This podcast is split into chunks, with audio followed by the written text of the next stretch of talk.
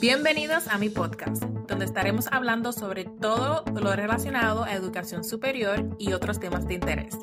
Disfruta de episodios cortos con mucha información de valor para ayudarte a ti, estudiante universitario no tradicional, a alcanzar tus metas educativas y profesionales.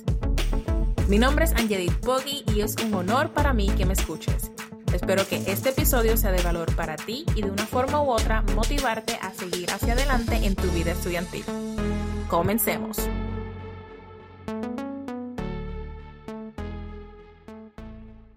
En este episodio comparto la definición del síndrome del impostor, cómo afecta a las personas y simples estrategias para combatirlo efectivamente. Estoy segura que has escuchado el término síndrome de impostor en las redes sociales. Probablemente lo has escuchado de personas profesionales, de algún coach de vida, de algunos emprendedores, en fin, muchas personas se quieren autodiagnosticar con el dichoso síndrome del impostor. Pero, ¿en realidad tienen síndrome del impostor? ¿O simplemente tienen actitudes negativas, pensamientos negativos o creencias que le impiden ver más allá de sus logros y del qué dirán?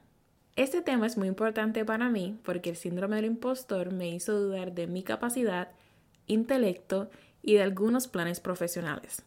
Sin embargo, pude identificar esos pensamientos negativos y pararlos al practicar hábitos saludables y muchas afirmaciones. Si aún no has escuchado mi primer episodio, te exhorto a que lo escuches para que conozcas sobre mí, mi educación y experiencia profesional y cómo he podido alcanzar mi éxito profesional y académico. Se dice que las personas padecen del síndrome del impostor cuando tienen éxito o algún reconocimiento académico profesional, pero no se sienten merecedores de ese logro.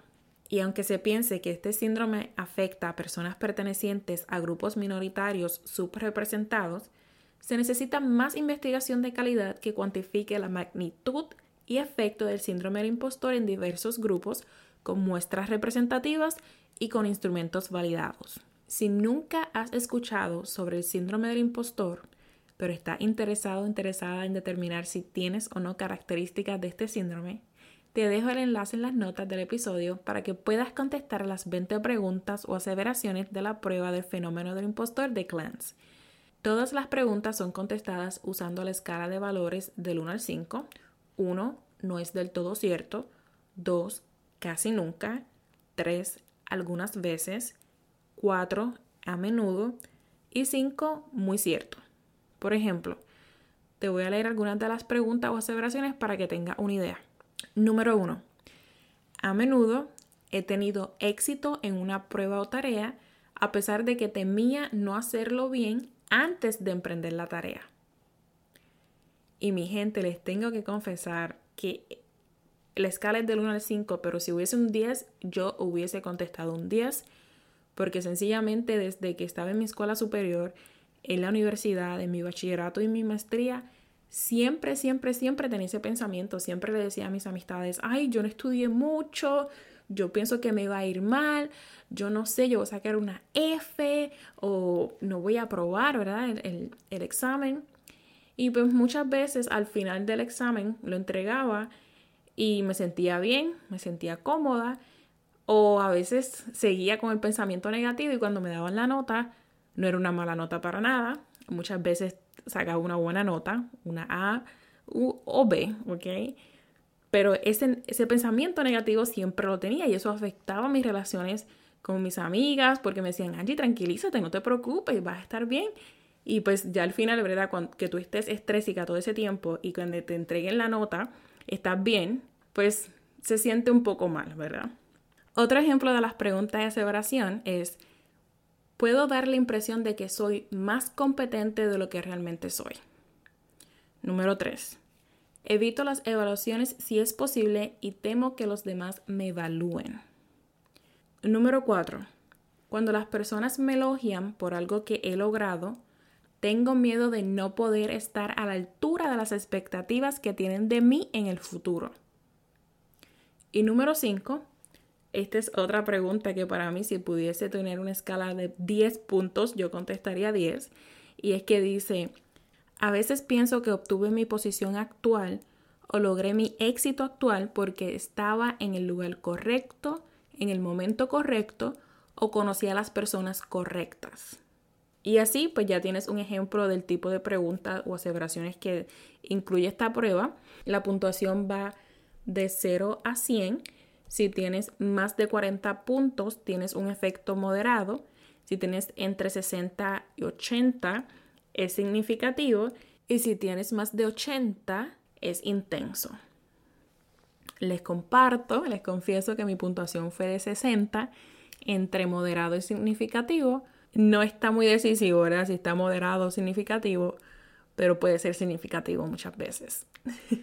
si tú tomas la prueba que dejé en el enlace, déjame saber por Instagram cómo te fue con la puntuación que tú obtuviste y qué opinas de la prueba, de los tipos de preguntas. Y para terminar este episodio, les quiero compartir tres estrategias efectivas para combatir el síndrome del impostor. Número uno, reconoce tus creencias, pensamientos y opiniones negativas. Número dos, reprograma tus pensamientos negativos al momento de solicitar un empleo, un programa académico o simplemente al desempeñar alguna tarea en particular. Por ejemplo, si piensas que hay otros estudiantes o profesionales mejores que tú, entonces puedes cambiar ese pensamiento a tengo destrezas, experiencia, trasfondo personal y personalidad única que se alinean a las expectativas del programa o de la oportunidad profesional. O sea, te vas a enfocar en ti, en lo que tú tienes. Otro ejemplo de pensamiento negativo y cómo podrías reformularlo es si al solicitar algún trabajo o oportunidad piensas, ¿por qué me contratarían para este trabajo o por qué me darían a mí esa oportunidad? Reformula ese pensamiento a ¿por qué no? ¿Por qué no me contratarían? Lo peor que pueden decirte es que no. Así que aprovecha la oportunidad para evaluar tu solicitud, tu desempeño en la entrevista y cualquier otra destreza que necesites mejorar para una oportunidad futura. También les confieso que he estado solicitando diferentes posiciones y pues lamentablemente no se ha dado el caso de tener la promoción que yo quiero. Pero sin embargo, cuando me dicen que no, u otras veces no me dicen nada, yo aprecio la oportunidad porque de verdad que aprendí algo nuevo, fue una experiencia nueva de entrevistar y pues a lo mejor estaré más preparada para cuando me toque. ¿Ok? Así que cambia y reformula esos pensamientos negativos a a lo mejor positivos, pero son afirmaciones que te hacen valerte a ti mismo como individuo enfocado en tus fortalezas. Y por último, no, la número tres es determina si esos pensamientos negativos están afectando tu éxito profesional o personal. Si los pensamientos o creencias negativas están afectando tu vida personal o profesional, te exhorto a que busques ayuda de un profesional, ya que a menudo el síndrome del impostor está asociado con depresión o ansiedad, o sea, afectando tu salud mental, y también se asocia con un desempeño laboral deficiente, insatisfacción laboral y agotamiento entre varios grupos profesionales. Para concluir, el síndrome del impostor es como ese amigo negativo que siempre está dudando de tus habilidades y posible éxito. Yo te recomiendo que le enseñes a ese amigo negativo a que tú puedes con lo que te presentes, con lo que tú desees y con mucho más. El poder de la mente es increíble, mi gente. Si te pones de meta que puedes hacer algo, tú lo vas a hacer. Así que no permitas que nada ni nadie te diga lo que tú puedes o no puedes hacer. Recuerda que si no sabes algo, lo puedes aprender. Recuerda que el poder de los pensamientos que aceptamos en nuestras mentes se hace en realidad. Así que asegúrate de que esos pensamientos sean positivos. Así que en vez de enfocarte en el pasado negativo, en lo que no tienes o en lo que te hace falta, aprende a agradecer lo que sí tienes hoy y todo lo que puedes lograr en un futuro. También recuerda que nada ni nadie es perfecto. Siempre existe la incertidumbre o algo, algo que no sabemos o que no podemos controlar. Así que apodérate de tus fortalezas y trabaja en tus debilidades para sentirte mejor contigo mismo o misma al lograr el éxito académico o profesional. Y hasta aquí este episodio. Espero que haya sido de valor para ti y te sirva de motivación para alcanzar tus metas académicas y profesionales. Gracias por escucharme. Si te gustó este episodio, recuerda darle a me gusta, compartir y comentar para así poder ayudar a más estudiantes universitarios no tradicionales. Recuerda seguirme en Instagram por mi nombre, Angelit Bogi. Y te espero en el próximo episodio.